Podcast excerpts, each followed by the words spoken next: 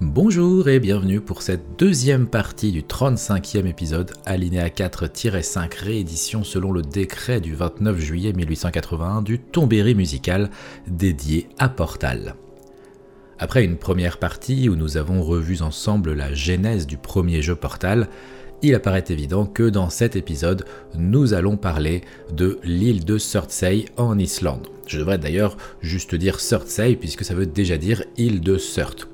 C'est une île assez unique qui est apparue dans les suites d'une éruption volcanique sous-marine survenue de 1963 à 1967 et qui est désormais une île de 1,41 km, interdite à tout visiteur pour que quelques rares zoologistes et botanistes triés sur le volet puissent y étudier l'évolution de son écosystème avec un minimum d'interférences humaines.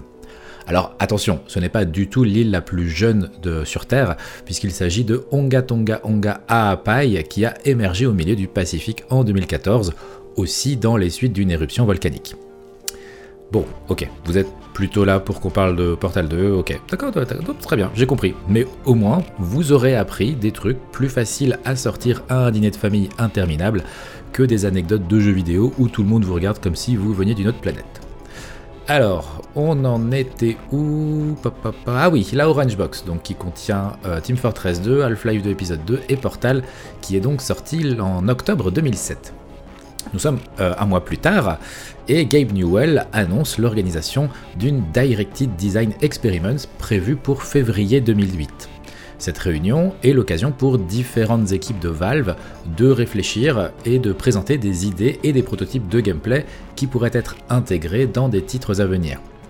Après trois mois de recherche et de réflexion, tout le monde se retrouve dans un cinéma loué pour l'occasion, et donc là, il faut imaginer que vous avez les têtes pensantes de Valve qui s'enchaînent sur scène pour présenter des prototypes et des idées sans réelle ligne directrice. Et franchement, je donnerais très très cher pour assister à ça. Euh, c'est Ken Birdwell, Ken Birdwell, qui euh, est un des plus anciens membres de Valve, qui démarre avec son équipe en présentant Blobulator, une simulation de, gestion des liquides avec un effet proche de celui du T-1000 de Terminator 2, euh, là celui qui se décompose avant de se recréer, ça me terrifiait quand j'étais gamin, mais j'adore ce film. suivi par du coup l'équipe de Eric Volpo, euh, qui présente Two Bots Run Ranch, euh, un titre qui est inspiré d'une vidéo internet dont je refuse de parler. Voilà, n'y pensez même pas. Et euh, bah, si vous ne savez pas à quoi je fais allusion, tant mieux pour vous, vous êtes encore innocent.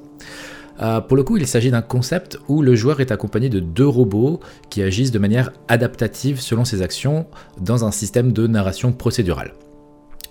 Euh, c'est ensuite au tour de l'équipe de Nuclear Monkey Software de proposer un portal incorporant cette fois une mécanique temporelle. C'était très plaisant apparemment, mais trop complexe à mettre en place selon Game Newell. Puis vient la présentation de l'équipe de Joshua Wire, ancien programmeur sur Soldier of Fortune ou XN2, et qui présente son concept F-Stop, qui est une mécanique de puzzle game utilisant la gestion de la luminosité et de la perspective il n'existe aujourd'hui, même encore là maintenant, que très peu d'informations sur ce gameplay, en tout cas nous n'avons aucune certitude.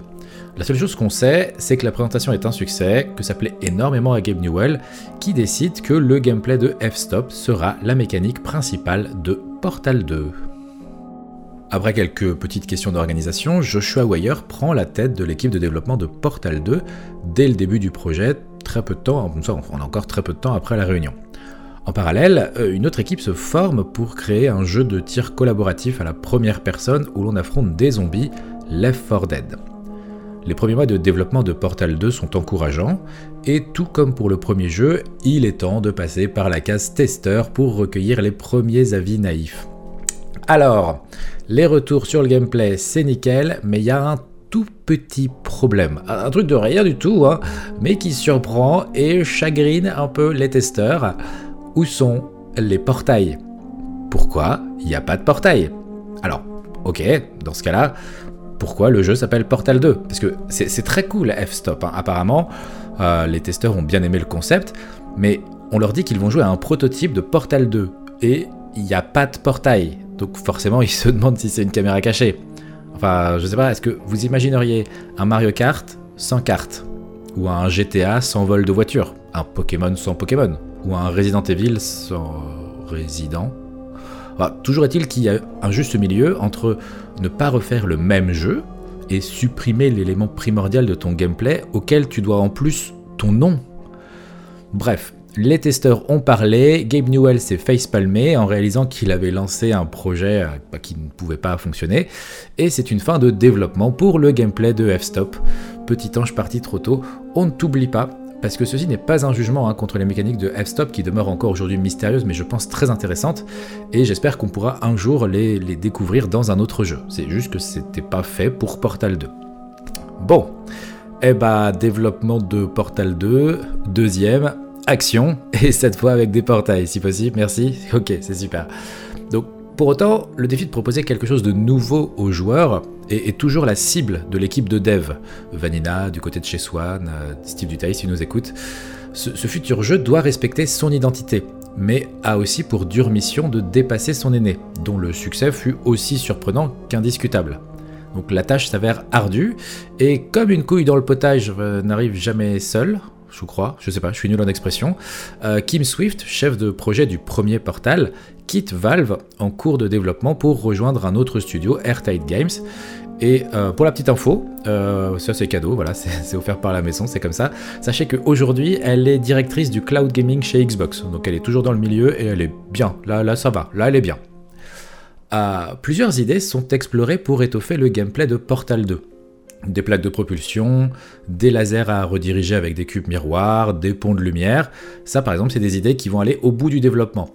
Je vais pas vous faire la liste complète de tout ce qui n'a pas survécu en cours de développement parce que sinon on est encore là demain. Après, vous pouvez mettre pause sur le podcast, le réécouter demain et j'en serai encore là demain, hein, mais euh, sans qu'il y ait eu la liste entre temps.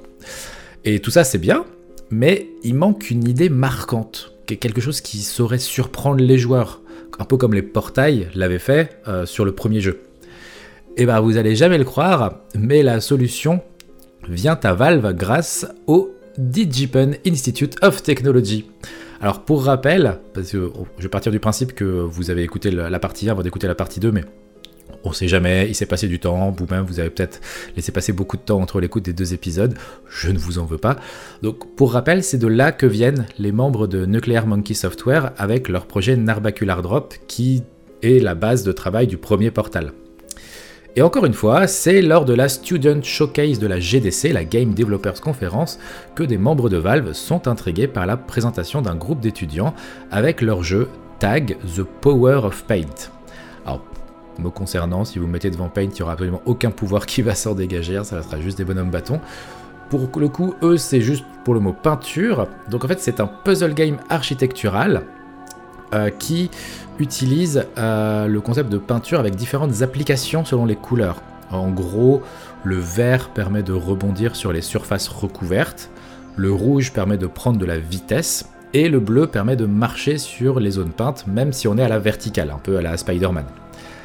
Bis repetita, un petit contrat, les droits du jeu sont rachetés, les équipes intègrent Valve, et cerise sur le gâteau, un vrai gâteau, hein, pas celui de Portal, la mécanique du jeu, enfin la mécanique de, Tag the Power of Paint, rend encore mieux une fois combinée avec le système Blobulator présenté lors du Directed Design Experiment, si vous vous en souvenez au tout début, qui donc était une gestion euh, mécanique des liquides. Et euh, voilà, c'était à 5 minutes, j'espère que vous vous en souvenez quand même. Après quelques tests, la mécanique de peinture bleue est retirée en raison de cinétose rapportée par les premiers testeurs. Alors la, cinétose, vous savez probablement déjà ce que c'est, c'est un peu comme le mal des transports mais appliqué aux jeux vidéo. Euh, il y en a pas mal notamment qui peuvent le ressentir dans Subnautica ou Outer Wilds, c'est les deux jeux qui reviennent assez souvent quand euh, on m'en parle. Euh, là, pour le coup, le fait de se retrouver à marcher sur des murs à la verticale avec la caméra qui fait euh, YOLO, c'est la fête, ça n'a pas aidé. Ça a créé des petits, un petit peu envie que le déjeuner ressorte par où il est entré. Ce qui c'est pas vraiment ce qu'on attend d'un jeu vidéo. À noter, je fais une petite aparté, c'est pas du tout dans mes fiches, j'espère que je vais pas euh, me perdre en, digression et complètement perdre le fil. la cinétose, c'est un problème très important dans les jeux de réalité virtuelle. Euh, parce que bah, forcément, euh, je veux dire, vous avez les, yeux qui vous disent tu es dans un F16 en train de faire des loopings au-dessus du Pacifique, c'est génial. Et l'oreille interne qui dit bah en fait, t'es sur ton canapé. Donc euh, juste non. Le cerveau, il aime pas du tout. Essayez avec Rock Squadron, c'est encore pire quand il n'y a pas de notion de haut, bas, gauche, droite. Et donc, ils ont. Il y a des études qui sont en train d'être faites notamment, je sais, ah non, je vais pas dire de, je bêtises puisque je sais pas dans mes fiches, je veux pas improviser comme ça, sur des, musiques et le fait que la musique pourrait avoir un impact positif pour diminuer la sensation de cinétose et dans les jeux, mais surtout dans les jeux de réalité virtuelle. Normalement, j'en parle dans le podcast où euh, je présente euh, Moss, le, jeu Moss. Je crois que c'est moi, Moss et mes changements. Donc euh, voilà, si jamais vous voulez aller jeter un petit coup d'œil, une petite oreille, c'est là-bas. bref, du coup, ça soulève quand même la question de si je joue aux jeux vidéo dans une voiture, est-ce que mal de transport plus mal des jeux vidéo, ça s'annule ou pas? Voilà, sujet de thèse pour qui voudra, c'est cadeau. Donc, on en était à la peinture. Donc du coup, la peinture bleue donne envie de gerber. C'est un peu dommage. Du coup, elle est remplacée par de la peinture blanche qui rend les surfaces portail compatibles. Pour rappel, on peut pas tirer des portails n'importe où dans, Portal parce que sinon c'est la fête du slip quoi. Je veux dire, j'en mets là, là, là, tac, et puis ça y est, c'est fini. Bisous, au revoir, à bientôt. Donc euh, il faut que ce soit sur des surfaces adaptées. Dans Portal 1, elles étaient fixes et c'était à nous de les trouver, surtout dans la deuxième partie du jeu. Et eh bien dans le 2, il y aura désormais, avec euh, cette nouvelle peinture blanche, la possibilité de recouvrir une zone avec cette peinture pour créer des structures portail compatibles, ce qu'elle n'était pas auparavant. En parallèle, les peintures vertes et rouges deviennent orange et bleu pour garder le code couleur de Portal. D'ailleurs, Jamy, est-ce par hasard que les portails sont bleus et orange dans Portal? Eh bien pas du tout Fred, car vois-tu, ce sont deux couleurs opposées dans le cercle chromatique. C'est un rapport de couleur chaude, couleur froide qui génère une complémentarité. Elles se font mutuellement plus ressortir dans le paysage quand on les associe.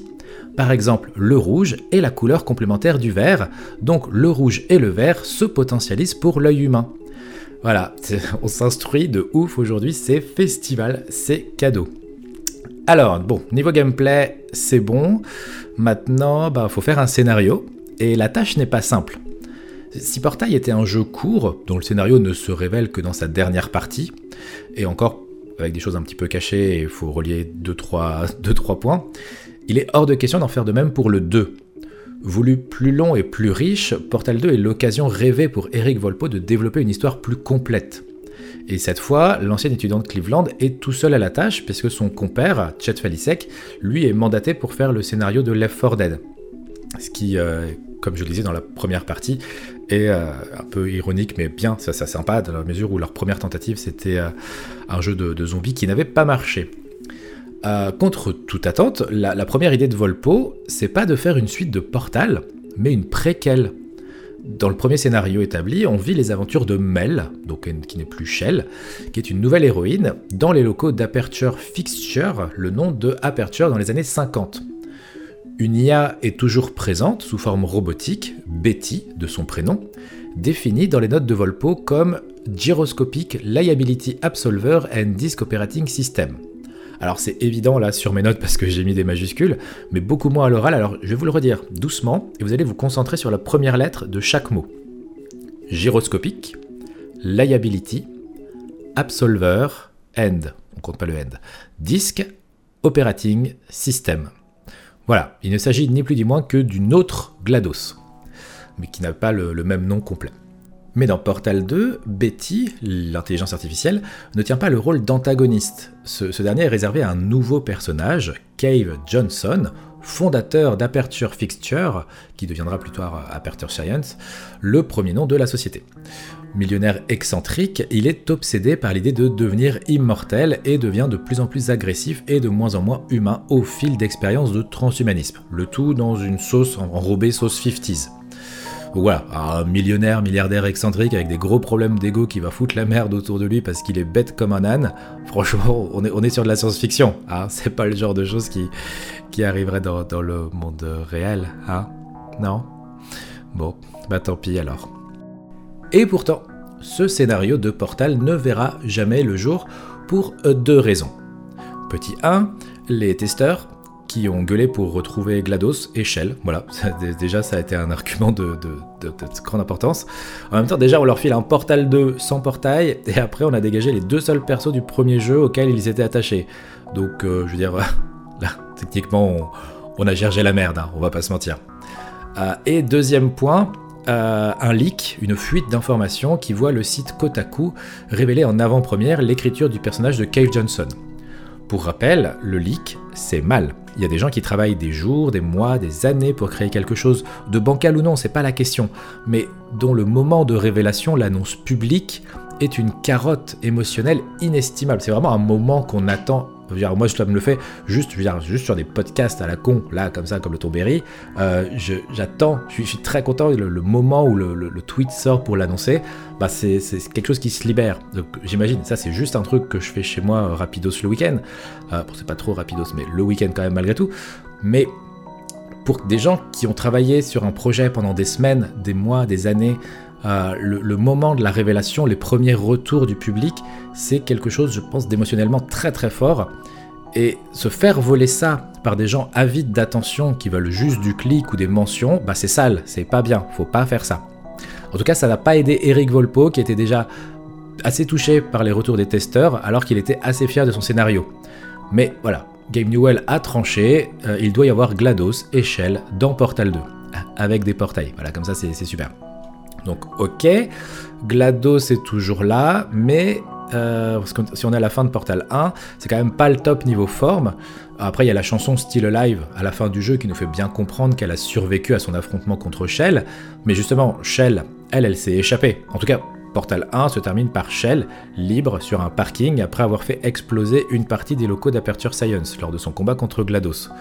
Euh, parce que oui, ça c'est la vraie fin du jeu, mais je vous expliquerai tout à l'heure pourquoi ça a changé vu la galère que ça a été pour elle de sortir de, tout ça, il y a quand même peu de chances qu'elle revienne de son plein gré en mode désolé j'ai oublié mes clés, si vous pouviez, non, C'est comme si moi je, retournais bosser à l'hôpital, même pas dans une dystopie. Donc euh, voilà, après pour Shell, bah, on va pas faire revenir son fantôme non plus. Cela dit, on pourrait, et dans ces cas-là, on appellerait Portal 2 Ghost in the Shell. C'est une possibilité. Bon, finalement, ce, n'est pas arrivé. C'est dommage. Il y avait un créneau, mais bon, je, je, vous en veux pas, Valve. Donc, faut faire revenir Shell, faut faire revenir GLaDOS. Mais de l'autre côté, on a des développeurs qui ont commencé à créer un aperture des années 50, dont ils sont assez fiers. Or, il apparaît pour Volpo que GLaDOS n'est pas du genre à sacrifier ses salles de test blanches, immaculées, bien pensées, pour retourner dans les locaux délabrés des années 50 d'Aperture. Donc, on a un petit souci de, cohérence narrative. À deux doigts de tout lâcher, Eric Volpo reste in extremis grâce au retour de son ami Chet Falisek et l'arrivée d'un troisième auteur, Jay Pinkerton, pour les épauler. Pour trouver un terrain d'approche scénaristique, il décide de rejouer au premier portal, et la suite leur donne raison car durant le combat final, les sphères de personnalité collées à GLaDOS et qu'il faut jeter dans l'incinérateur deviennent une source d'inspiration en repensant à son projet Two Bots One Ranch, je, ne reviendrai toujours pas sur l'origine de ce nom, Volpo imagine une sphère de personnalité qui pourrait accompagner Shell dans ses nouvelles aventures et donner à ce nouveau personnage une identité assez marquante pour renouveler le plaisir du parcours de nouveau dans les locaux d'Aperture. C'est ainsi que Whitley est né. Quitte à tout changer au point où on en est, autant y aller à fond. Donc au lieu de se passer dans les années 50, Portal 2 prend place dans les années 50 000. Non, non, c'est pas un chiffre au hasard. Portal 2 se passe bien 50 000 ans après Portal 1. Et c'est l'occasion aussi pour Volpo de se débarrasser de son fil à la patte que sont les liens entre l'univers de Half-Life et celui de Portal. Parce que dans Portal 1, on nous fait comprendre que euh, le jeu se déroule dans le même monde que Half-Life. Et pour les joueurs, il est impensable que Portal 2 ne développe pas davantage ce lien, cette connexion. Mais alors ça saoule complètement Volpo, mais level expert. Du coup, pour se libérer de ça, il choisit de faire un Portal 2 dans le futur, alors très très loin, quoi, pas juste 20 ans plus tard, genre 50 000 ans plus tard, et comme ça il se libère de cette contrainte. Cependant, Portal 2 développe quand même un peu au travers de quelques interventions de Cave Johnson le lien entre les deux jeux. Alors, tout ça, c'est sympa, mais ça règle toujours pas le problème des salles euh, avec une déco ambiance années 50 que les designers ont mis un temps fou à créer et qu'ils aimeraient bien que ça reste. Et eh bien c'est Chet Falisek qui a l'idée de couper le jeu en deux parties. Une première avec GLaDOS en antagoniste et Whitley en allié, et une deuxième où les rôles seraient inversés, avec au passage une bascule entre les salles blanches et modernes et les locaux à désuets des années 50. Cette solution est parfaite car elle permet de remettre ensemble Shell et GLaDOS dans Portal 2 tout en changeant leur paradigme par rapport au premier jeu. leur rapport ne sera plus le même. Autant dans la première partie, elles restent ennemies, mais dans la deuxième partie du jeu, elles deviennent alliées. Et ça, c'est une excellente idée. A noter que les difficultés par lesquelles passe Volpo ont engendré une écriture plus rude, plus agressive, parfois même blessante, euh, des interventions de GLaDOS dans toute la première partie du jeu. Cela est euh, noté et remonté par Helen McLean, doubleuse officielle de GLaDOS, et pousse Volpo à faire disparaître GLaDOS des radars pendant toute la, une petite partie, pas toute la partie, mais quand même une bonne partie de la deuxième moitié du jeu. Voilà. Le, nouveau scénario donc prend forme. Whitley, qui devait avoir un rôle un peu minime, qui devait mourir d'ailleurs en tant qu'allié dans le combat contre GLaDOS, prend du galon la bascule vers les locaux des années 50 permet de garder quelques punchlines mythiques de Cave Johnson sous forme d'audiologue et de développer d'ailleurs euh, l'histoire d'Aperture ainsi que les liens avec Half-Life. Mais ils en profitent aussi pour écrire l'histoire de Caroline, assistante de Cave Johnson, qui est transformée en GLaDOS, et donc voilà l'origine story de GLaDOS, à cause de la folie de son patron, ce qui donne au jeu une tournure scénaristique vraiment inattendue et appréciable. Petite anecdote que je trouve intéressante, Valve fait appel à Karen Prell, euh, marionnettiste, qui animait Red, la marionnette rouge, dans Fraggle Rock, une émission très connue pour enfants, euh, je crois aux États-Unis, si je dis pas de bêtises, c'est plutôt là-bas, pour aider à faire l'animation de Whitley. Parce que Whitley, en gros, bah, c'est juste un œil mécanique, robotique, mais c'est un œil, c'est une sphère. Et eh bien, sa tâche, c'était de réussir à lui faire exprimer des émotions autrement que par la parole. Et le moins que l'on puisse dire, c'est que cette association fut couronnée de succès avec les retours et le jeu sur le personnage et sa place dans le cœur des joueurs et joueuses, même si quand même, hein, il nous trahit, le petit Saligo, on n'oublie pas. Donc, bon, c'est bon, euh, le jeu c'est bon, l'écriture c'est bon, le gameplay c'est bon, et eh ben voilà, c'est nickel, c'est parfait. Et ben voilà, nous sommes le 19 avril 2011 et Portal 2 sort sur PC, Xbox 360 et PlayStation 3. Peu de temps avant sa sortie, Valve démarre une campagne de jeu à réalité alternée. Euh, pour les personnes qui ne connaissent pas ce concept, c'est un jeu dont le gameplay prend place dans un jeu lui-même, mais aussi dans le monde réel. Par exemple, un jeu qui va nous demander d'aller chercher des informations euh, sur un site internet pour de vrai, euh, pour ensuite y trouver par exemple des coordonnées précises qui vont nous permettre ensuite d'être utilisées dans le jeu de nouveau c'est ça un jeu à réalité alternée. Ce qui est intéressant avec ce concept, c'est que souvent, ça amène à une collaboration IRL des joueurs pour percer des mystères parfois trop complexes pour une seule personne. On a une espèce de dynamique, une émergence euh, de groupe qui, est assez intéressante et une dynamique qui est vraiment, vraiment intéressante à, étudier. Dans le cas de Portal, cela a pris la forme de différents patchs qui ont ajouté des éléments dans le jeu, notamment des radios qui donnaient un code en binaire qui renvoyait à un système de messagerie pré-internet, Enfin bref, ça part très très loin, je ne vais pas vous faire l'explication ici, sinon même pour moi c'était un peu le bordel le jour où j'ai dû écrire dessus.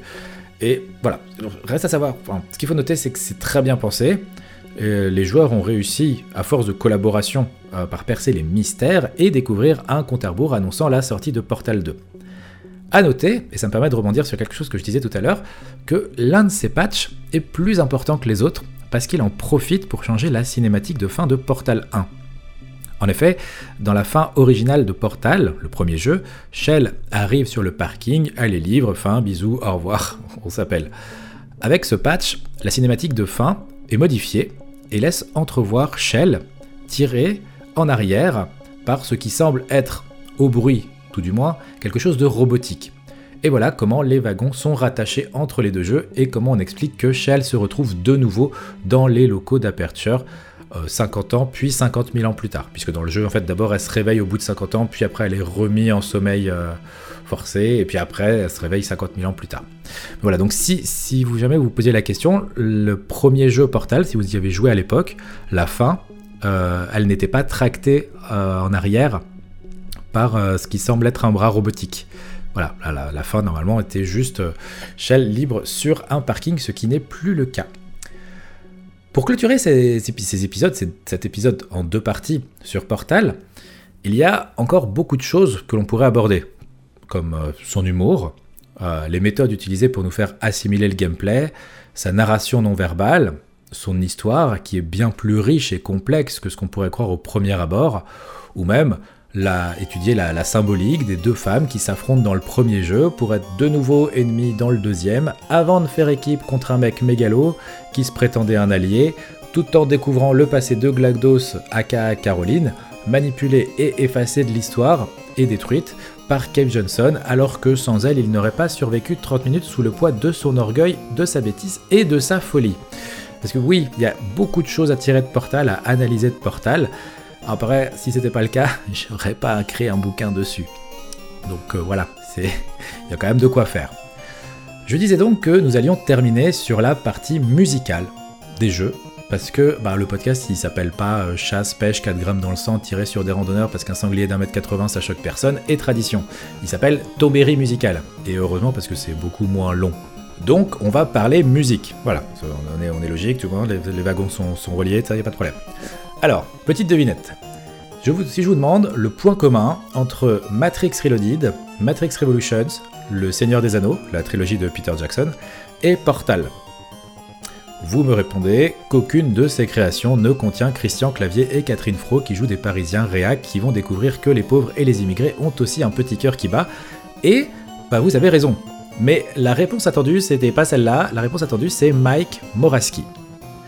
Chanteur et guitariste du groupe Steel Pool Bass, Mike Moraski est aussi formé dans la réalisation des effets spéciaux. Et pas qu'un peu, parce qu'il est derrière les effets révolutionnaires de Matrix Reloaded, Matrix Revolutions et la trilogie du Seigneur des Anneaux. Déjà, niveau CV, il a plus qu'à rajouter des petites enluminures parce que là on est over the top. Toujours dans le cinéma, mais côté musical, il compose la bande-son du film Dopamine de Marc Dessena. Et comme dirait Bezaktov, c'est pas Dessena, petit Pride Boy joke, mais bon, je fais ce que je veux, c'est mon podcast. Et ensuite, il rejoint Valve pour travailler sur les musiques de Team Fortress et du premier Portal, en équipe avec Kelly Bailey. Alors, euh, Kelly Bailey, parce que je l'ai toujours pas évoqué au final, je suis en train de me dire, c'est un ancien de la maison de Valve qui est présent depuis le premier Half-Life et qui est très fort pour créer des ambiances sonores, immersives, minimalistes, un peu abstraites.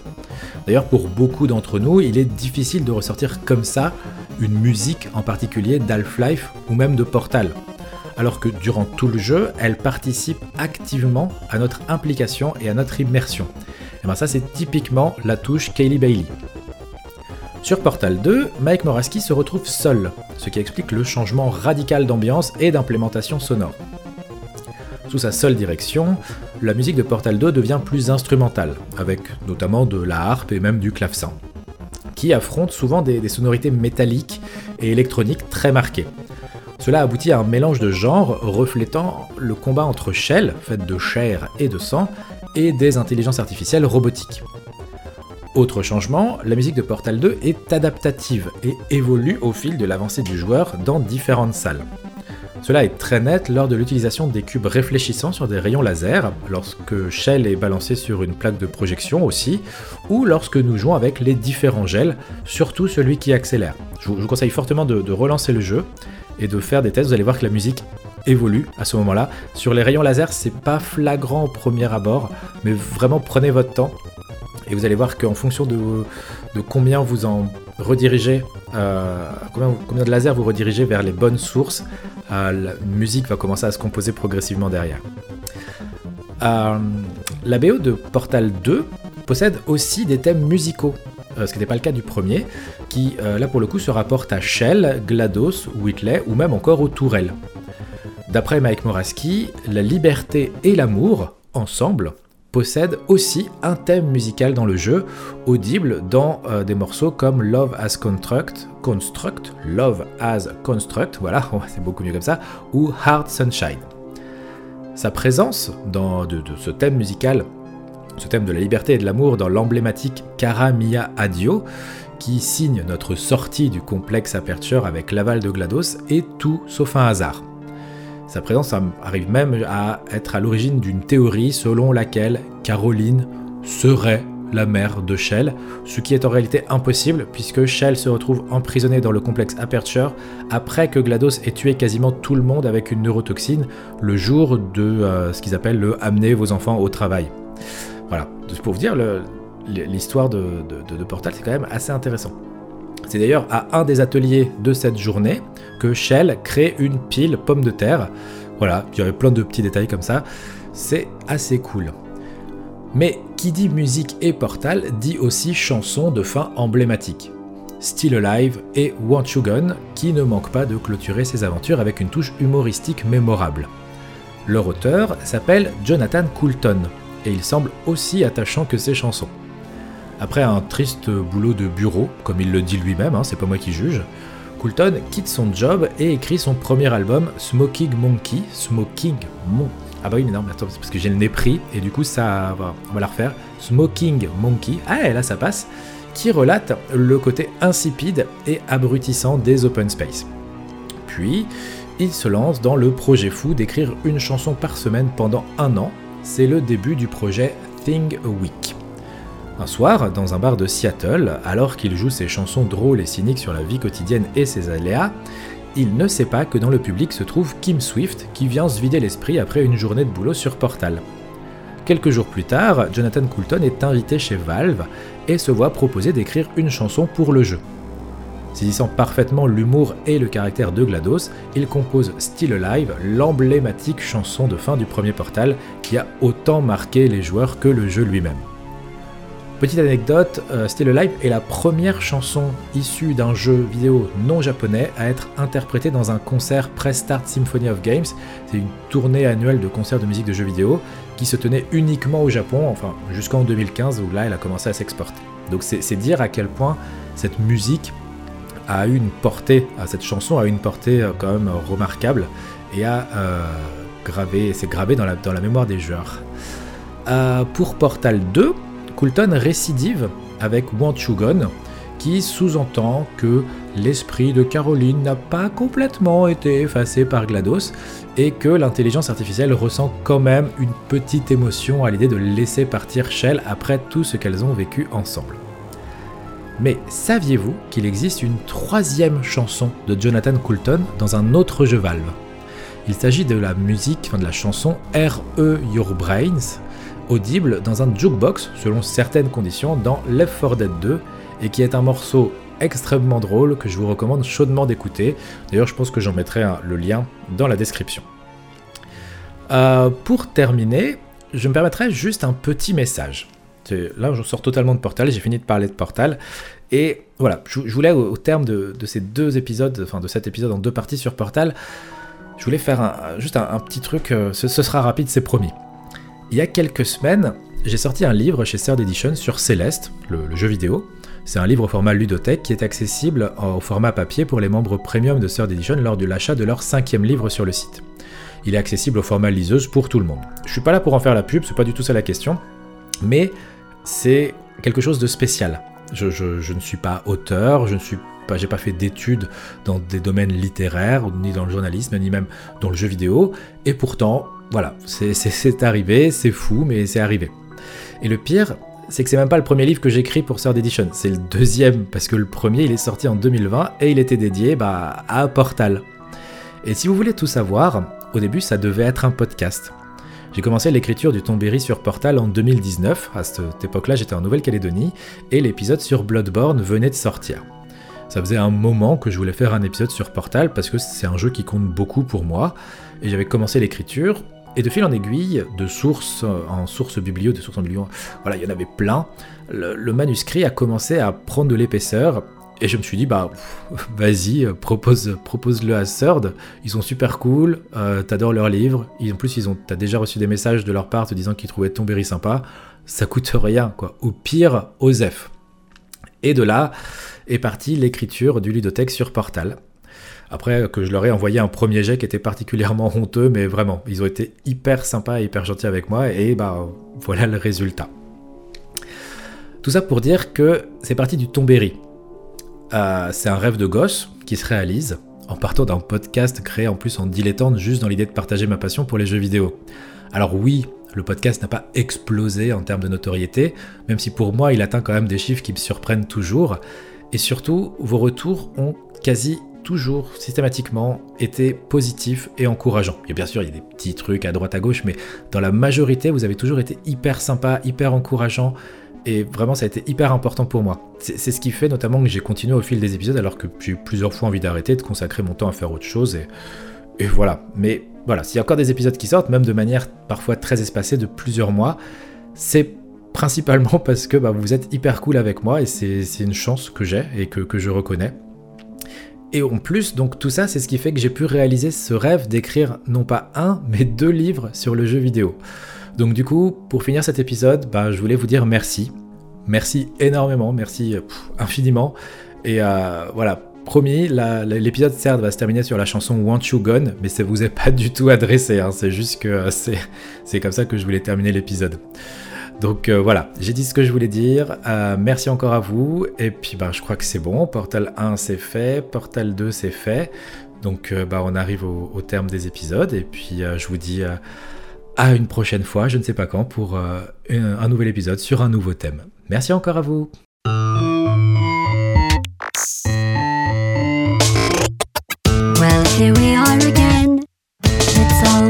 Such a pleasure. Remember when you tried to kill me twice? Oh, how we laughed and laughed. Except I wasn't laughing. Under the circumstances, I've been shockingly nice. You want your freedom,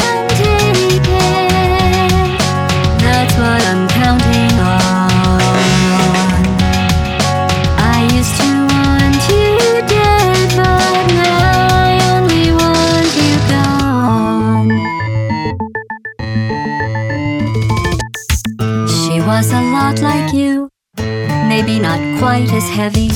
Now little Carolyn is in you too. One day they woke me up so I could live forever. It's such a shame the same will never happen to you. You got your short